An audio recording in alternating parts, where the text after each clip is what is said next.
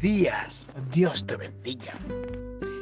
Qué lindo, hermoso, bello, precioso es saber que la vida en Cristo Jesús no se puede comparar con nada en el mundo.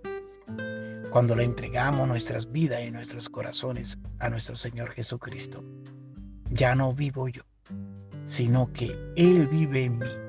Y lo que ahora yo vivo, lo vivo para agradarlo a Él en todo.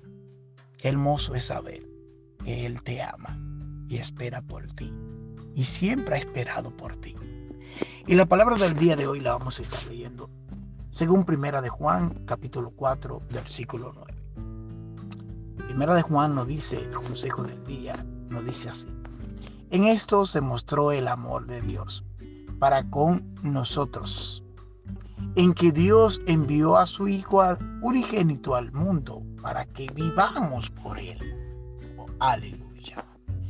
Dios, sabiendo desde antes de la fundación del mundo que la humanidad iba a fallar, el hombre iba a fallar y, el hombre sigue fallando. Pero qué bueno es saber que tenemos la oportunidad, tenemos la llave, la llave de la entrada, del acceso total a la bendición del Padre. Y ese es Jesucristo. Jesucristo es la llave. Jesucristo es el testamento firmado con sangre en la cruz del Calvario por ti y por mí. Pero, pero, para todo aquel que cree.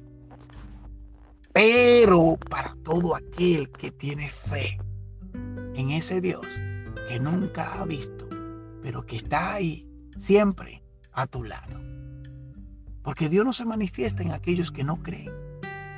Dios se manifiesta en las personas que tienen fe y creen que Él es galardonador de todos aquellos, todos, todos aquellos que le buscan en espíritu y en verdad.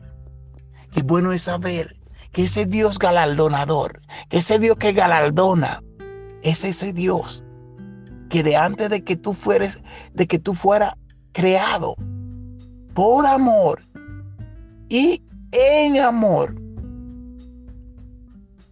ya tenía la salida y la liberación de tu muerte y de tu pecado. Pero para que eso pueda tener fruto en tu, en tu vida y en las vidas de los tuyos y de los que te rodean, debemos someternos a su voluntad. Debemos de obedecer su palabra. Debemos de guardar sus mandamientos y sus estatutos y reconocer que solo no podemos. Cuando reconocemos primeramente que somos pecadores.